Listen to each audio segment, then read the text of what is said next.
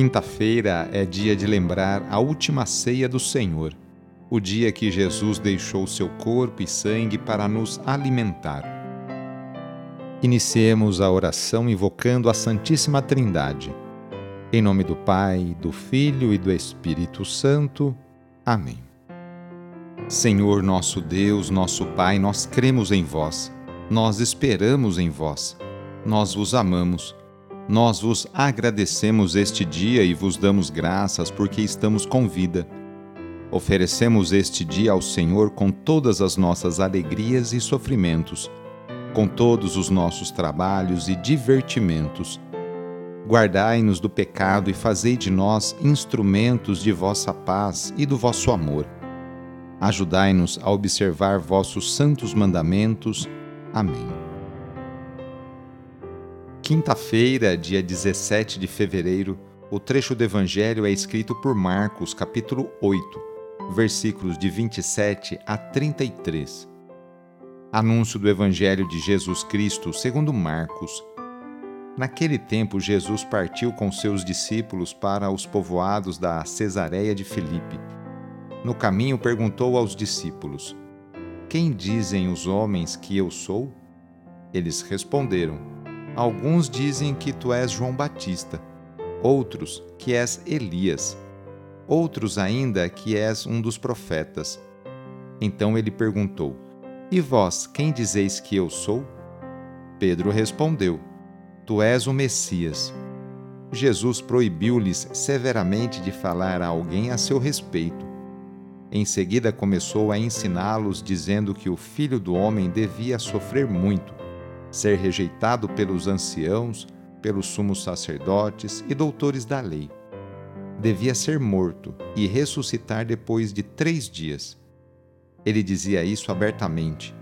Então Pedro tomou Jesus à parte e começou a repreendê-lo. Jesus voltou-se, olhou para os discípulos e repreendeu a Pedro, dizendo: Vai para longe de mim, Satanás. Tu não pensas como Deus, e sim como os homens. Palavra da Salvação. Até agora, o Evangelho escrito por Marcos procurou mostrar, por meio de sinais e milagres, quem é Jesus. Então ele pergunta aos discípulos para ver até que ponto chegou o conhecimento deles a respeito do Mestre.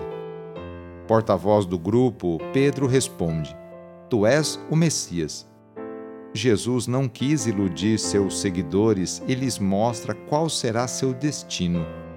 Jesus é o Filho de Deus, mas também o homem que tem de padecer e ser perseguido. Pedro reage diante dessa proposta e começa a repreendê-lo. Diante da atitude de Pedro, Jesus o convida a continuar sendo o discípulo, ficando atrás do Mestre. Sim, nós também temos muito ainda a aprender do que o Mestre fez e ensinou. É muito fácil reconhecer e seguir o Jesus dos milagres, mas não é fácil acolher o Jesus da cruz, da coerência. Nem sempre estamos dispostos a seguir o Jesus que questiona as injustiças e aponta a ferida da miséria e da dor, aquilo que a gente encontra no nosso dia a dia. Hoje quero dar a bênção de São Brás, a bênção para a sua garganta.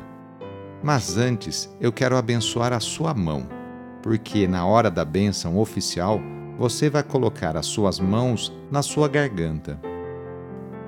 Abençoai, Senhor nosso Deus, pelos méritos de nosso Senhor Jesus Cristo, pela intercessão de Maria e de São Brás, abençoai as suas mãos. Fazei de todos nós uma fonte de bênçãos para aquelas pessoas que você se encontrar hoje. Amém? Assim seja. Em nome do Pai, do Filho e do Espírito Santo. Amém. Agora coloque as mãos na sua garganta. Ou se você tiver um filho recém-nascido ou uma filha recém-nascida ou ainda pequenininhos, coloque uma mão na sua garganta e a outra mão na garganta dele. Pela intercessão de São Brás, bispo e Marte, livra-te Deus dos males da garganta e de todos os males. Em nome do Pai, e do Filho, e do Espírito Santo. Amém. Foi muito bom rezar com você. Se a oração está te ajudando, eu fico muito contente. Então, que tal enviá-la para seus contatos, familiares, amigos, conhecidos? Eu sou o padre Edmilson Moraes, salesiano de Dom Bosco, e moro atualmente em São Paulo. Que Deus continue abençoando você e sua família. Abraço, até mais.